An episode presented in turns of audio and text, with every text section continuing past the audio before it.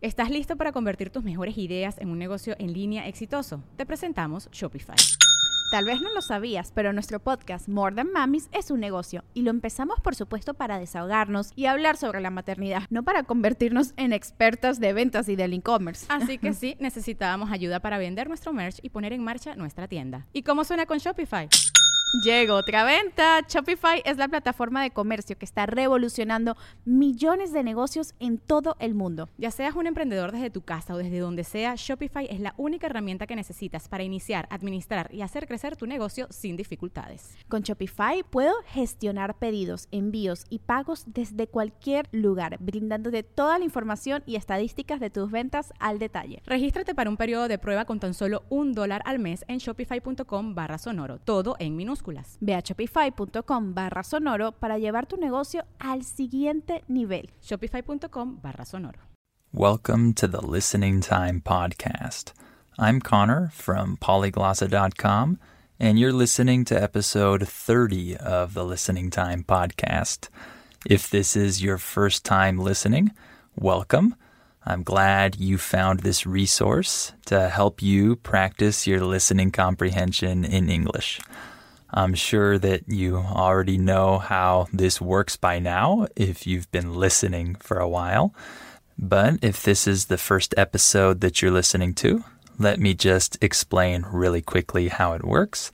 In each episode, I choose a different topic or a couple different topics, and I speak about these topics in a natural way using natural words and phrases and expressions but I speak a little bit more slowly and a little bit more clearly than the average native speaker speaks. In this way, you can understand me better and learn new words more easily because you understand more of what you're hearing. And then hopefully, after using these episodes for a while to practice, you can eventually move on to real podcasts made for uh, English speakers. So, this podcast should be a great resource for you uh, to help you practice your listening. I've noticed recently that the podcast is growing, and I'm very happy about that. Uh, it's still a small podcast, but I see some progress. Uh, specifically, I see that there are some new listeners from certain countries. Uh, the number one country is Vietnam, actually. So I'm really happy to have all my Vietnamese listeners here. I've been getting a lot of new listeners from Thailand as well. So that's really cool. And I'm happy to have all of you listening from all the different countries, wherever you're from. Thank you for tuning in to this podcast and please share it with anyone who might find it useful so that this podcast can continue to grow. So, today we're going to talk about university. This is definitely an interesting topic, and it's a topic that students ask me about a lot, so I'm sure you'll enjoy it. Before we begin, remember that you have the transcript available for each episode. So, if you want the transcript for this episode, you can find it in the episode notes. And of course, remember to sign up for our $1 listening practice seminars at polyglossa.com so you can practice your listening skills even more. All right, let's get started. Are your ears ready? You know what time it is. It's listening time. Okay, so first of all, I need to talk about something really important, and that is the difference between the words university and college. So, of course, everyone knows what a university is. I think in every language, every country, there's a word for university. This is a very clear concept. However, it's important for you to know that in American English, we actually prefer to use the word college rather than university. So the word college in American English means the same exact thing as university. They're interchangeable. So I can say, I went to that university or I went to that college. It means the same thing. However, we actually prefer to say the word college. When I'm speaking with other Americans, I rarely use the word university. I only use the word university when I'm talking to students of mine who are from other countries. And we often have miscommunications when I use the word college because in other countries, college might mean something different.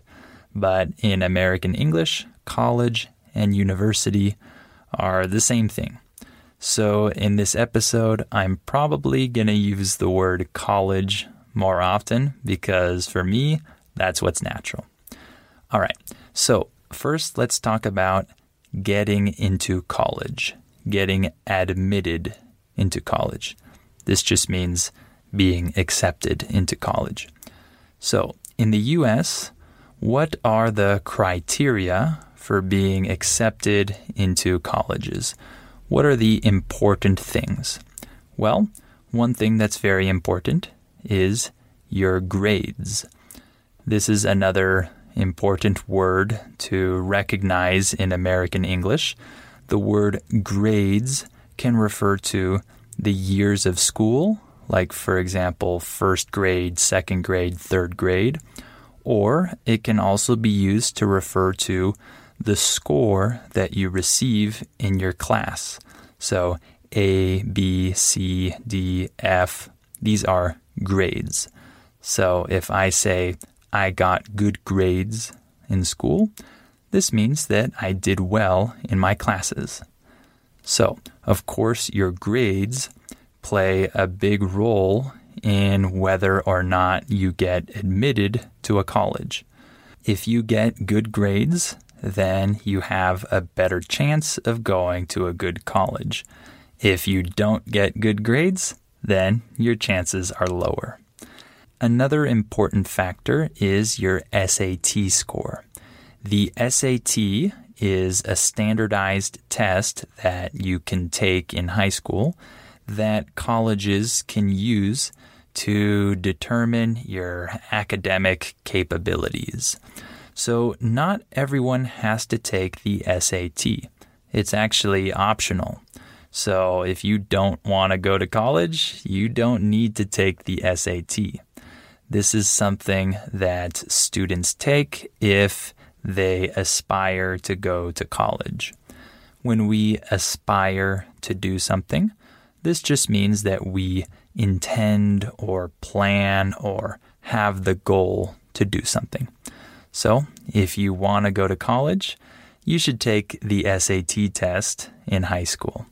So, that's another important factor.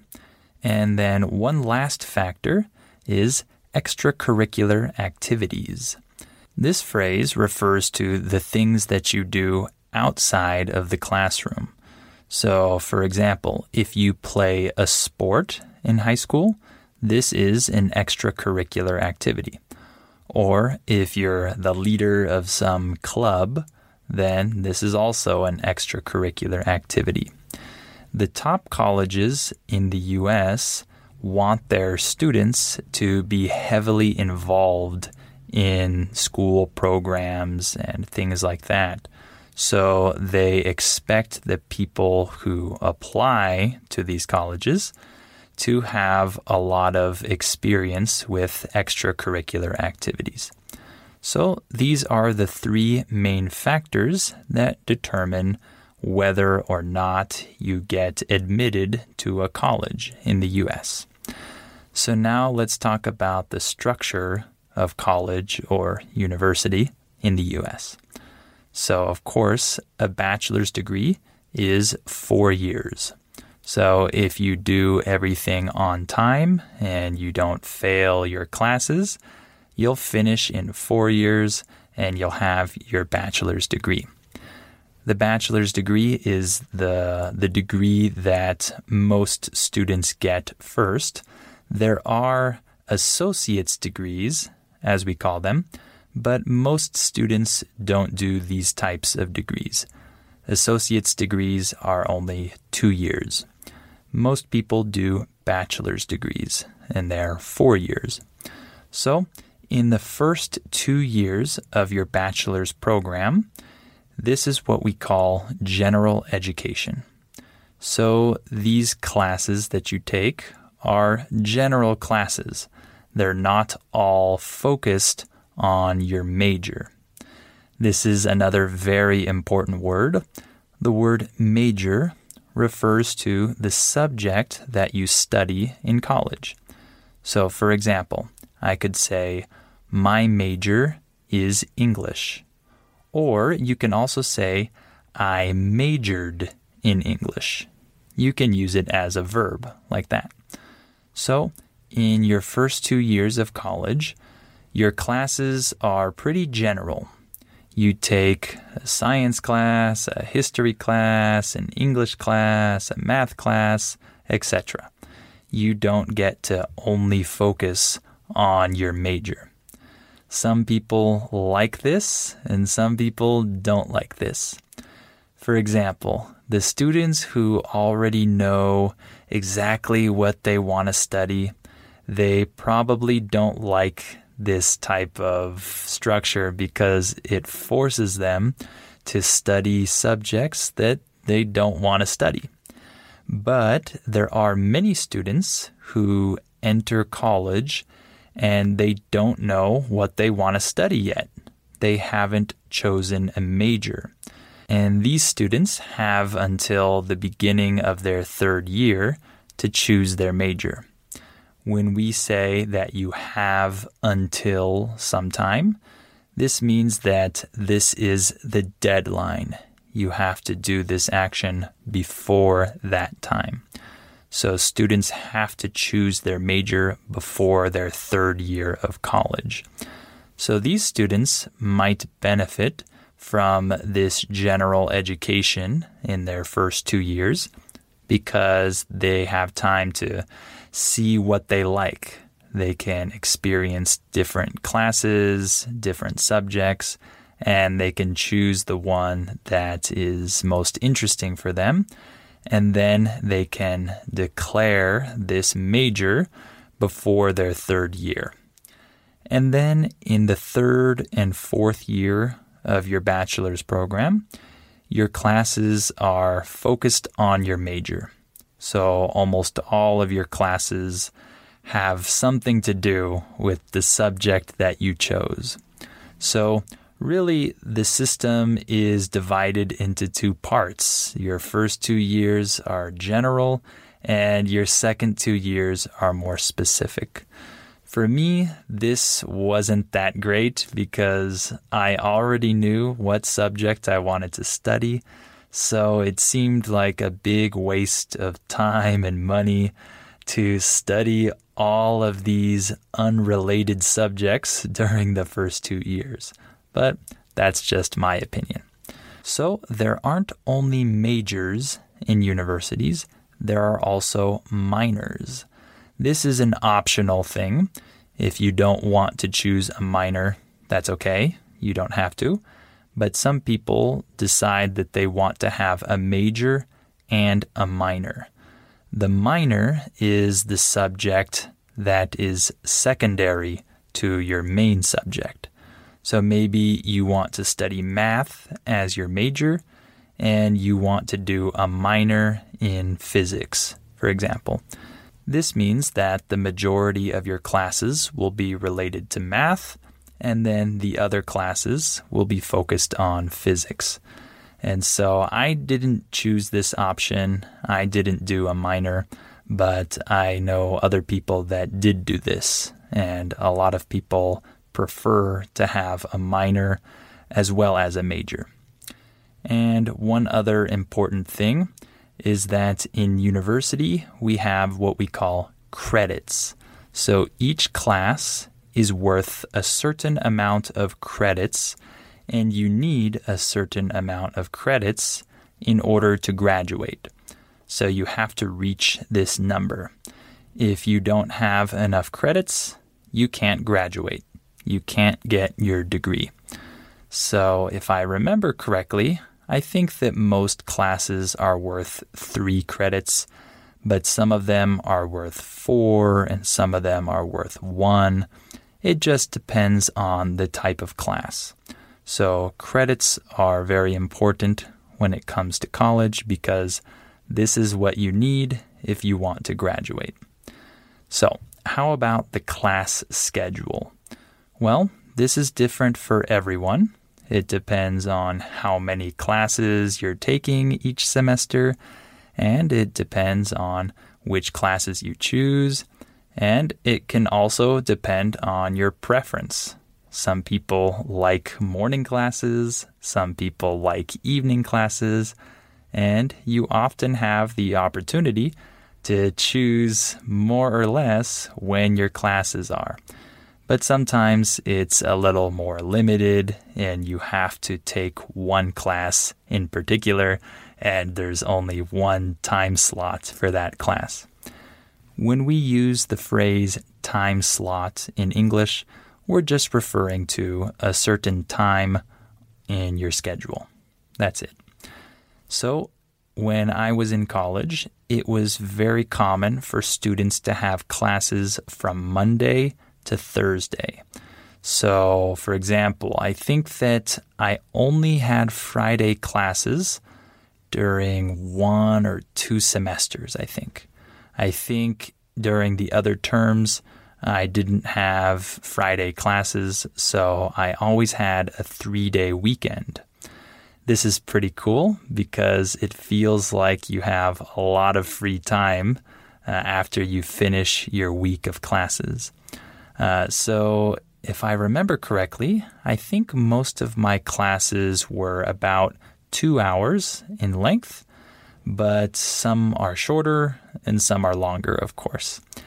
And in my college, it was necessary to go to class. So you couldn't just skip class and study and take the tests and get good grades. So you had to attend class if you wanted to pass the class.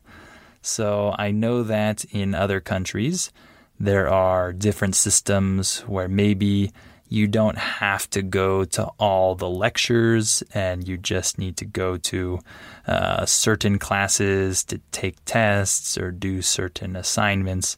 But at least in my college, it was necessary to go to class. So I didn't skip class that often. So, one really important factor when it comes to choosing a college is the environment at the college because in the US, it's really common for people to live on campus during their first year or first couple years. Just a note when we say live on campus, we're referring to uh, living at the university. The campus refers to the university grounds. So, for example, I lived on campus for a couple years when I was in university. When people live on campus, they live in what we call dorms or dormitories. So when people live in dorms, this just means that they share a room or a space with other students at the same college and they live there full time so they can walk to all their classes. They don't need a car, and their whole life revolves around that university. You've probably seen American movies that are about college or with scenes where people are living in the dorms. This is very accurate. This is really common in the US. So, living on campus is definitely an interesting experience, and many people love this, especially people who like to party. I'm not one of these people. I don't drink and I don't party. So, for me, this aspect isn't that interesting. But for other students, this is what they're looking forward to when they start college they want to party. So many students do very poorly in their classes during their first year of college. When we say that you do poorly in something, this means that you don't do well, you do bad. So many students fail a lot of classes in their first year, or they just don't do very well overall because they're focused so much on their social life on campus. So that's one thing that a lot of people regret after their first couple of years because maybe they're not able to finish their degree in four years because they have to retake classes that they failed. So, partying on campus is a really big thing in the US. Another thing that's really big in college is sports. So, college sports in the US are really popular. Many people watch college sports on TV, even. So, for example, I know people who like watching college football and they actually prefer watching college football more than professional football. So, this is a really big industry, so to say, in the US. And so, of course, if you're a good athlete in high school, you have the opportunity to go to a lot of good colleges. So, if you're one of the best athletes in your sport, there will be recruiters who come to watch your games in high school. These recruiters are coming from different colleges and they'll actually try to convince you to go to their college and they'll offer you all kinds of benefits and they'll offer you a scholarship for sure. A scholarship is money that a university gives a student to attend their school. So instead of you, the student, paying to go to the school, Maybe the school will pay your whole tuition for you. The word tuition in English refers to the money that you have to pay to attend a college. So, the best athletes in high school oftentimes receive full ride scholarships. A full ride scholarship is a scholarship that pays for your whole time at the university it pays the whole price that you would normally owe in order to go to that university. So, this is a huge benefit, of course, because in the US, universities are extremely expensive, as you probably know. How much does it cost to go to college in the US? Well, it depends completely on which school you go to and it also depends on where you live. Usually, if you go to a college that's in your state, it's cheaper than if you go to a college in another state. And of course, if you want to go to a very good college, this is going to cost significantly more than a bad college. I didn't go to a good college but my college was still expensive compared to universities around the world. It still costs thousands and thousands of dollars. If you want to go to a really good school and you want to live on campus, it's common to pay $100,000 or even more to finish a four year bachelor's program. That's a crazy amount of money. I know, but this is the reality in the US. All right, so lastly, let's talk about whether or not college is worth it. Should students go to college or no?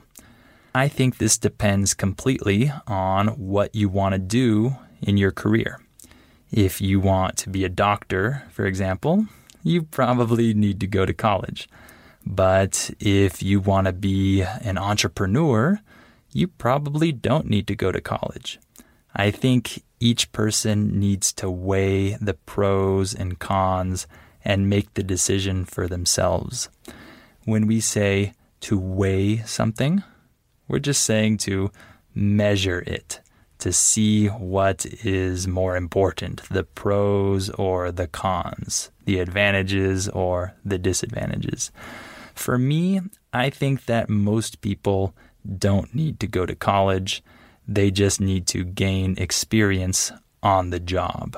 They need to actually work and learn, and they'll be just fine.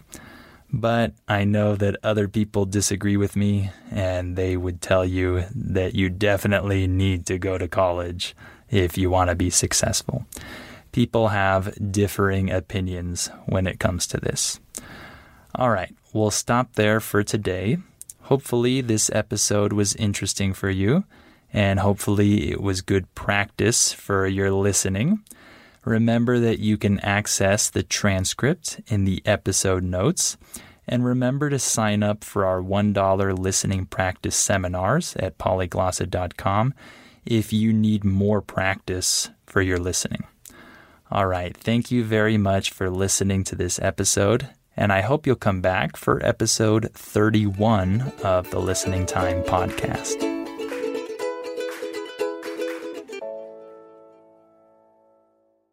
Before we continue, let me tell you about our sponsor, Rosetta Stone. As you all know, learning a language is challenging. Well, Rosetta Stone is a great tool that can help you with this challenge so you can improve your English or learn any of the other 25 languages that it offers. Rosetta Stone has helped millions of people learn foreign languages over the last 30 years. The idea behind Rosetta Stone is to provide you with a more natural and intuitive language learning method compared to other types of courses. Instead of focusing on tests, drills, or boring memorization, Rosetta Stone helps you develop your language skills naturally using interesting stories, dialogues, and visuals. In this way, you'll learn the language a little more like a child learns their first language, not just by memorizing things, but through engaging exposure to the language. Rosetta Stone is also convenient to use because of the flexibility of its lessons. They're full of helpful content, but they're also pretty short, and you can do them whenever you have the time. This will help you work them into your schedule more easily. And one other cool feature that Rosetta Stone has is its speech recognition tool called TruAccent. It can detect the differences between your pronunciation and a native speaker's pronunciation, so it can give you feedback on how you're pronouncing words and help you improve.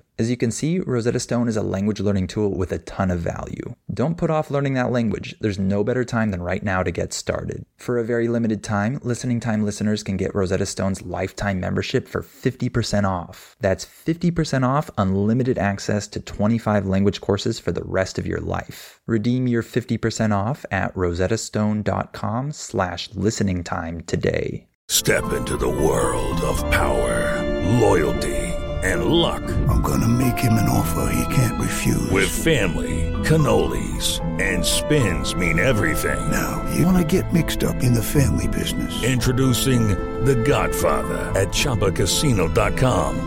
Test your luck in the shadowy world of The Godfather slot. Someday, I will call upon you to do a service for me. Play The Godfather now at ChumbaCasino.com. Welcome to the family. No purchase necessary. VGW Group. Void where prohibited by law. 18 plus. Terms and conditions apply.